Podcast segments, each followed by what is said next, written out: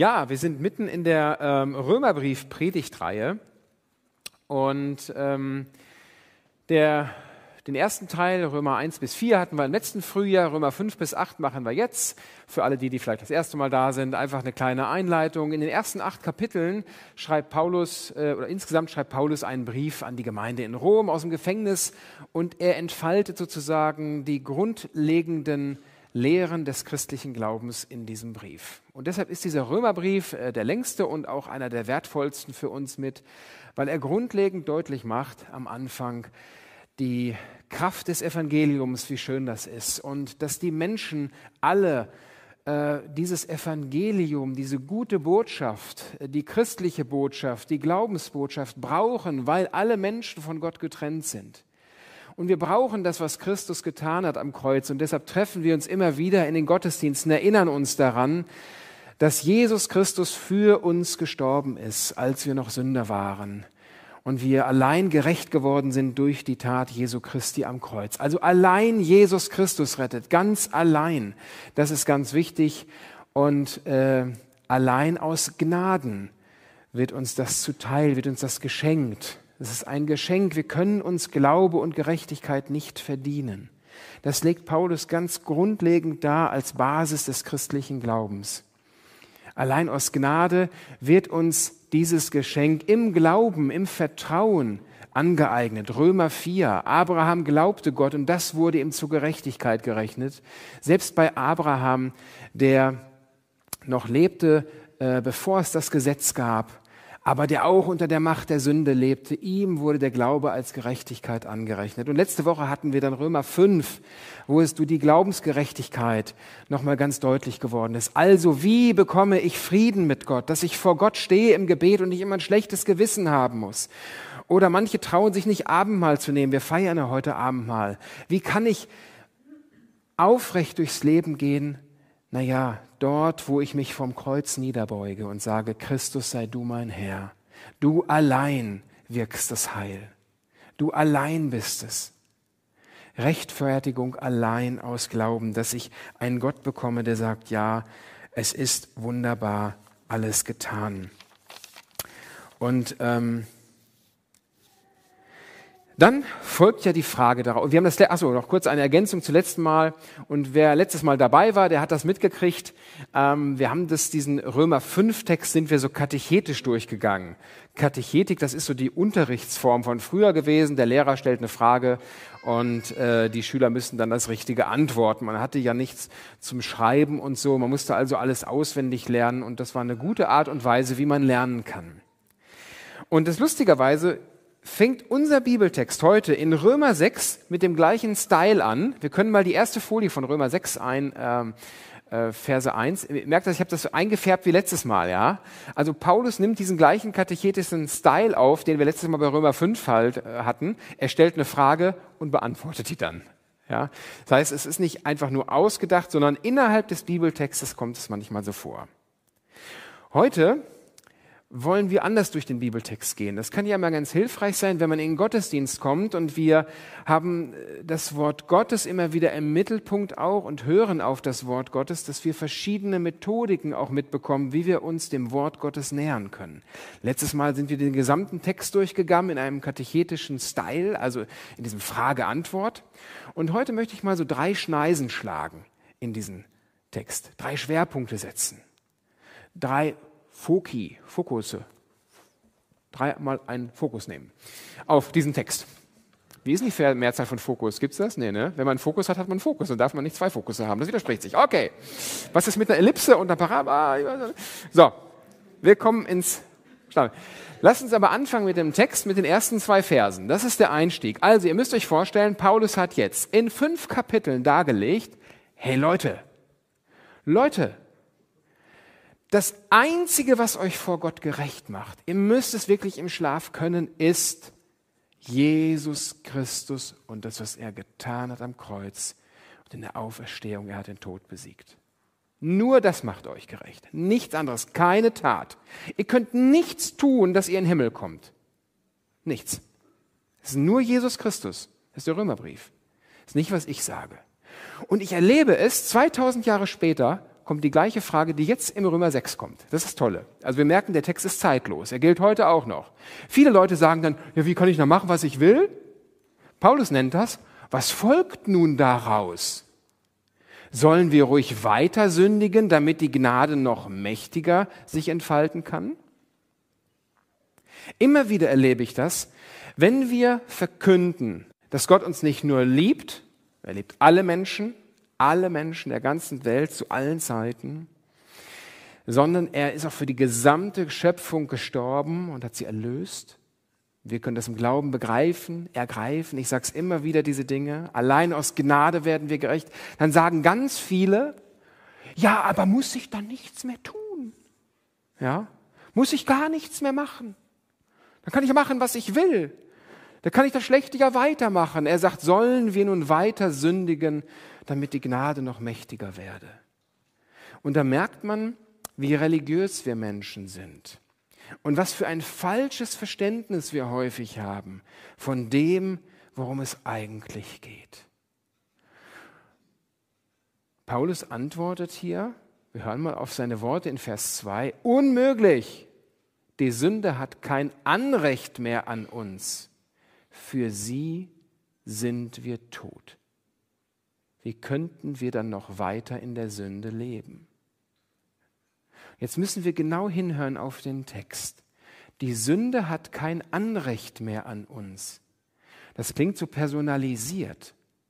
Und in der Tat, die Macht der Sünde, da steckt der Teufel dahinter. Ich habe den immer wieder Bösewicht genannt und ich finde diese Bezeichnung nach wie vor gut. Warum? Weil Jesus Christus hat die Macht des Teufels durch sein Sterben am Kreuz besiegt. Wir Christen stehen nicht mehr hier in dieser Welt und sagen, ach, wie es wohl am Ende ausgehen wird, der Film, gewinnt das Gute oder das Böse? Wir treffen uns am ersten Tag der Woche am Sonntag, weil wir so happy sind und uns freuen und sagen, Alter, wie cool ist das denn? Jesus hat den Tod besiegt. Halleluja. Amen. Jeden Sonntag kommen wir so in die Kirche. Halleluja. Jesus hat die Macht des Todes besiegt am Kreuz. Der Tod ist besiegt. 1. Korinther 15. Er hat keine Macht mehr. Halleluja. Wir werden den Tod nicht mehr schmecken, rufen wir Christen, sondern der Tod ist besiegt durch Christus. Das ist das, was wir jeden Sonntag feiern. Das ist das, was uns so fröhlich macht. Deshalb sind wir Christen, die das verstanden haben und wo das zutiefst verinnerlicht ist, grundsätzlich fröhliche Menschen. Und trotzdem, und das sehen wir in Römer 6, kommt die Fröhlichkeit häufig nicht so durch. Wir sind missmutig, sitzen grummelig da, wissen nicht so richtig, ob das, was der Pastor als richtig sagt, ist. Sind zweifelnd und skeptisch vielleicht und sagen, ist es wirklich so? Ist es wirklich so schön? Das wäre ja so schön, um wahr zu sein. Und Paulus nimmt das und dieses, diesen Grundstyle nimmt Paulus auf, weil er das damals schon gemerkt hat.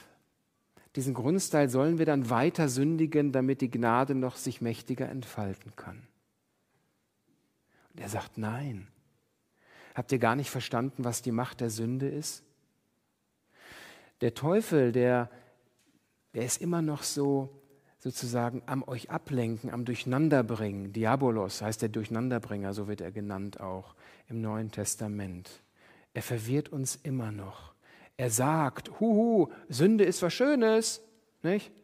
Äh, mach irgendwas in der, also auch Kirche, also der verwirrt uns mit allen möglichen Gedanken. Und der verwirrt uns so sehr, dass wir manchmal gar nicht mehr wissen, wo vorne und hinten ist. Und die Sünde ist immer das, was am Leben vorbeigeht. Das definiert die Bibel so. Sünde ist immer etwas, was das Leben zerstört. Und Paulus sagt zu Recht, wie könnt ihr, die ihr das Leben habt und fröhlich seid, weiter an dem zerstörerischen teilhaben? Wie könnt ihr euch weiter noch äh, sorgen darum, ob ihr in den Himmel kommt und darum kämpfen, wenn doch ich sage, ihr seid erlöst? Wie könnt ihr immer noch Angst haben, ob die Rente reicht und ob ihr versorgt werdet und ob alles gut wird, wenn ich doch sage, sorgt euch nicht? Und all diese Beispiele, die lösen sich ja manchmal so schnell in Luft auf. Weiß nicht, wie es euch geht. Und deshalb gebraucht Paulus jetzt ein Bild.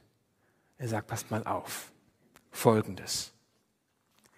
Ich erinnere euch jetzt mal, liebe Christen, an das, was passiert ist in eurem Leben. Ich erinnere euch an eine Sache und das ist die Taufe. Weil es ist klar, jeder Christ ist getauft. Jeder, der Jesus Christus nachfolgt, der sagt, ich möchte Jesus nachfolgen, der lässt sich taufen. So ist die Bibel. Es gibt keine ungetauften Christen. Jeder Christ lässt sich am Anfang seiner Nachfolge auf das Bekenntnis seines Glaubens hin taufen. Und dann folgt er Jesus Christus nach. Wir haben das von Tim gehört. Tim sagt, yo, ich habe Jesus kennengelernt, ja, das möchte ich machen. Ich lasse mich taufen. Das finde ich toll. 21. Mai. Ich freue mich schon richtig drauf. Tauffest ist ja immer wieder für uns alle wunderbar, weil wir alle werden an unsere Taufe erinnert. Und worin werden wir erinnert in der Taufe? Und das ist jetzt wichtig bei der Fragestellung, weil heute geht es ja um den Lebensvollzug. Wie leben wir denn mit der Wahrheit, dass alles vor Gott geregelt ist? Wie leben wir jetzt hier damit? Es wird also es ist sehr gegenwärtig. Und jetzt lesen wir mal weiter die nächsten Verse. Ähm, ab Vers 3. Ihr müsst euch doch darüber im Klaren sein, was bei der Taufe mit euch geschehen ist.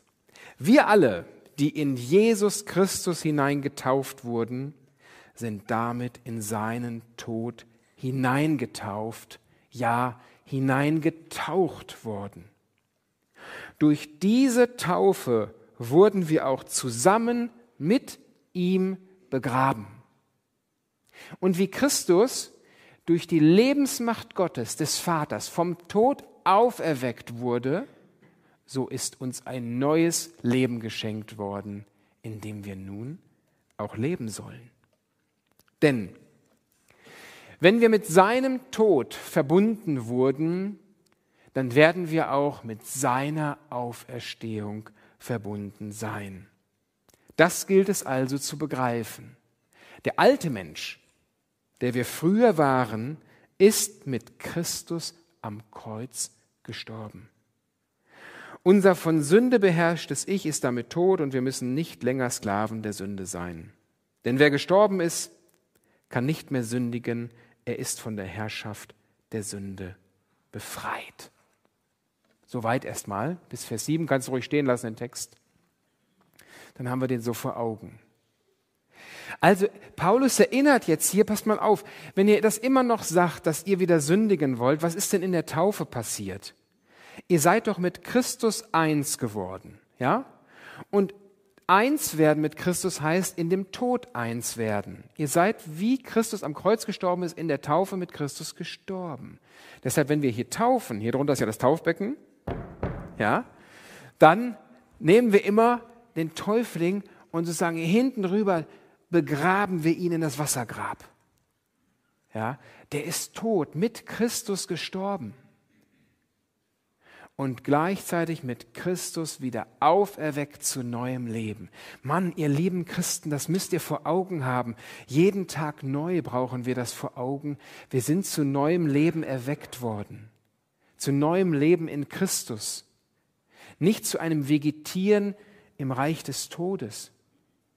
Und dazu lädt Paulus durch diesen Text uns hier nochmal ein.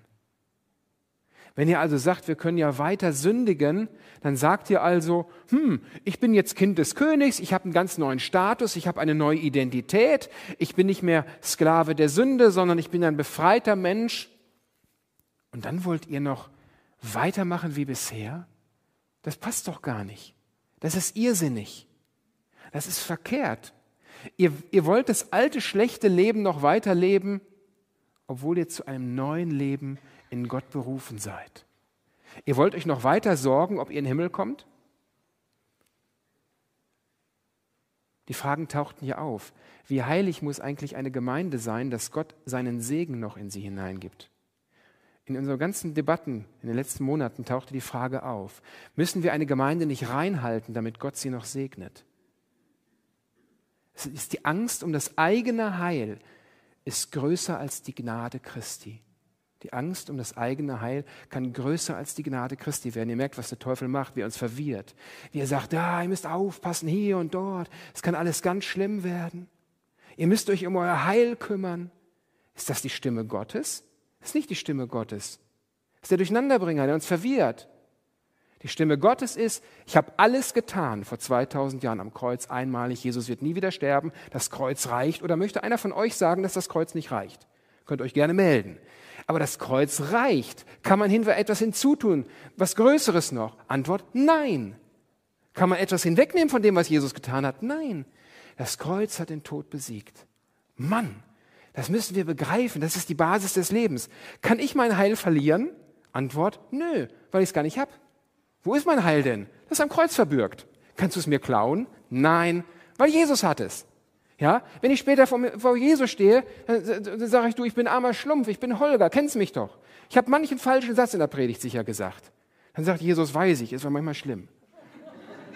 Gerade wenn du so frei redest, du bist ein Chaot, Mann. Ich sage, ja, Jesus, hast du mich auch so gemacht ein bisschen. Ja, hättest du auch ein bisschen mehr auf den Hosenboden nicht setzen können. Ich sage, Jesus, ich weiß, aber ich habe es nicht verschlumpft und alles. Aber sagt Jesus, weißt du was? Ich bin für dich zu 100 Prozent gestorben. Komm her. Das war, doch dein, das war doch dein Vertrauen, oder? Ich sage, ja, Jesus, ich habe eigentlich gar nichts zu bringen. Ich habe es ziemlich verschlumpft als Pastor. Aber ich vertraue nur auf dich. Und dann sagt Jesus, ich weiß. Ja, komm her, gib mir die Hand, sagt er. Ich habe dich eh immer schon gehalten, sonst wärst du ganz weg gewesen. Das ist mein Glaube. Jesus ist mein Glaube. Mann, woran hältst du dich denn fest an deinen Glauben? Das kann ich bei euch allen sagen. Euer Glaube, der ist vielleicht ganz toll, ja, ich will euch ja nicht schlecht reden, aber der wird euch nicht in den Himmel bringen. Aber Jesus, von dem schwärme ich. Wisst ihr, wenn ihr eins in dem behalten sollt nur, dann das, das Holger gesagt hat, durch Jesus komme ich in den Himmel und daran hänge ich mich. Ich hänge mich ans Kreuz und an nichts anderes. Allein an Jesus. Mehr, müsste, mehr will ich auch gar nicht gepredigt haben in meinem ganzen Leben hier. Ah, so, und daran erinnert er uns in der Taufe. Er sagt, da seid ihr doch eins geworden mit Christus und so sollt ihr leben. Und trotzdem, und trotzdem, jetzt geht Paulus noch weiter. Ich habe gesagt, ich schlage ja nur drei Schneisen. Ich gucke auf die Uhr, wir wollen noch Abendmahl feiern. Das wird dort ein bisschen länger. Oh Mann, Halleluja, Amen. Ähm, und trotzdem ist es immer wieder so, ja, aber äh, können wir dann machen, was wir wollen oder was? Die Frage taucht immer wieder auf und wir merken das auch hier im Text. Und Paulus geht auch genau darauf ein. Wir lesen mal ab Vers 11 weiter, liebe Bimaratoren. Ihr müsst jetzt, wir machen keinen Sprung im Text. Ähm, geht jetzt inhaltlich geht er so weiter. Wir lesen ab Vers 11 weiter. Da heißt es, genau, Vers 10, wir können Vers 10 noch aufnehmen. Mit seinem Tod hat Christus der Sünde ein für alle Mal gegeben, was sie zu fordern hat. Mit seinem Leben aber gehört er zu Gott. Genauso müsst ihr von euch selbst denken. Ihr seid tot für die Sünde, aber weil ihr mit Christus verbunden seid, lebt ihr vor Gott. Und jetzt kommen die Imperative. Lasst also nicht zu, dass euer sterblicher Leib von der Sünde beherrscht wird. Gehorcht nicht seinen Begierden. Boah, merken wir auf einmal. Paulus, was kommt jetzt denn für eine Kategorie? Ja? Lasst nicht zu, dass euer sterblicher Leid von der Sünde beherrscht wird. Ich dachte, die ist tot. Was ist denn damit jetzt? Aber wir merken, der Bösewicht, das ist wie die, der Kopf der Schlange ist zertreten und mit dem Schwanz haut sie uns noch um den Ohr, was um die Ohren und tut so, als würde sie noch leben. Und jetzt Vers 13. Stellt eure Glieder und alle eure Fähigkeiten nicht länger in den Dienst, Vers 13, der Sünde, Stellt eure Glieder und alle eure Fähigkeiten nicht länger in den Dienst der Sünde, die sie als Waffen gegen das Gute benutzt. Stellt euch vielmehr in den Dienst Gottes als Menschen, die gewissermaßen schon von den Toten auferstanden sind, damit Gott eure Glieder und Fähigkeiten als Waffen im Kampf für das Gute gebrauchen kann.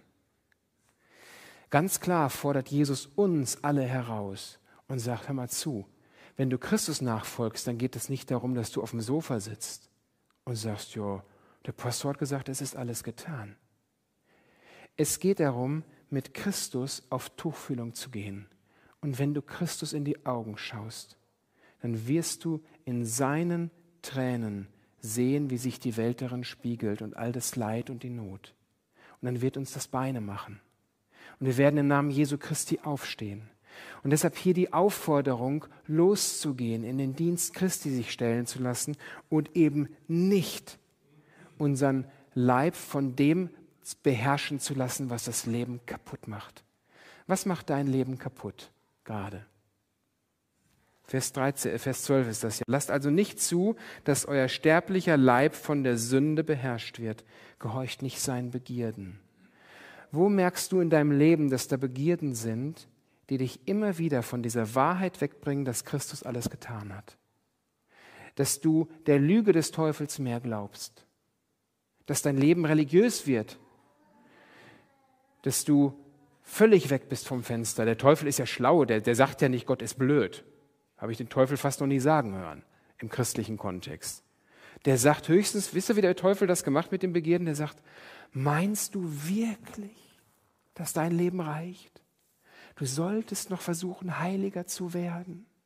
Kümmer dich darum, dreh dich um dich selbst. Kümmere dich nicht um andere und alles. Dreh dich weiter um dich selbst, werd Egozentriker des Glaubens, dann schadest du wenigstens keinem. So hinterlistig ist der Teufel.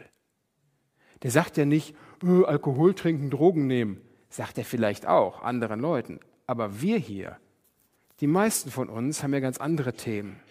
Was sind die Themen von dir? Der Nachbar, das Unkraut vom Nachbarn ist so hoch, das weht auf meinen Garten. Oh, wie viel Raum nimmt das ein? Ja? Da ist ein Kratzer an meinem Auto. Wer hat das gemacht? Da muss ich zum Anwalt. Das kann euch eine Woche versauern.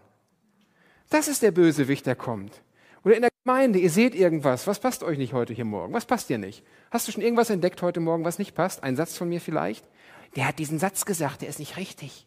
da hast du aber den Pastor. Du, ich sag ganz viele Sätze, die verkehrt sind. Du musst selber Jesus Christus nachfolgen und dich nicht aufreiben an mir oder an irgendwem. Lass dich doch nicht von den Begierden und von der Sünde und von dem, was Leben kaputt macht, immer wieder so einnehmen, sondern du bist eingeladen, das Leben zu leben. Manche sagen auch immer wieder, Christsein besteht darin, dass wir die Splitter in den Augen der anderen suchen, statt den eigenen Balken wahrzunehmen. Haben wir so gemerkt. Wir müssen uns aber auf die Sünde gegenseitig hinweisen. Dann guck doch erstmal auf deinen eigenen Balken, sagt Jesus. Hast du genug zu gucken. Heißt also, wir sind eigentlich blind dafür. Es geht doch nicht im Glauben darum, dass wir irgendwelche Splitter dem anderen aus dem Auge ziehen oder aus seinem Leben, sondern dass wir selbst in der Freiheit Christus nachfolgen. Darum geht es allein. Wir werden so verwirrt von dem Bösewicht. Und ich weiß nicht, ob ihr es merkt, in der Gemeinde gerade ist viel Verwirrung da und da greift viele Finsternis um sich. Es ist ein Kampf richtig da. Und ich sage nicht, wer gut und böse ist. Das maße ich mir nicht an. Ich merke nur, es sind Spannungen und viele, viele Leiden drunter, auch hier in unserer Gemeinde. Und wisst ihr, wer lacht? Es gibt einen, der lacht. Ihr wisst es alle ganz genau und ich sage den Namen jetzt nicht. Das ist der Bösewicht, den ich immer so nenne. Er lacht und sagt, haha, hier, Christuskirche Gütersloh, die habe ich richtig schachmatt gesetzt erstmal. Die ist richtig aufs Abstellgleis, habe ich die gezwungen. Ein letzte Schneise ab Vers 15. Da heißt es, wie steht es nun also? Können wir ruhig sündigen, weil das Gesetz uns nicht mehr verurteilt, sondern die Gnade Gottes uns von der Schuld freispricht? Auf keinen Fall. Ihr wisst doch, wem ihr euch als Sklaven unterstellt, dem müsst ihr dienen. Entweder ihr wählt die Sünde, dann werdet ihr sterben, oder ihr wählt den Gehorsam, dann werdet ihr vor dem Gericht Gottes bestehen können. Soweit erstmal, lass das ruhig stehen. Hier wird nochmal deutlich, wieder diese katechetische Fragestellung, ne, ist der zweite Teil des Bibeltextes hier. Wie ist es also? Er nimmt das wieder auf. Können wir sündigen?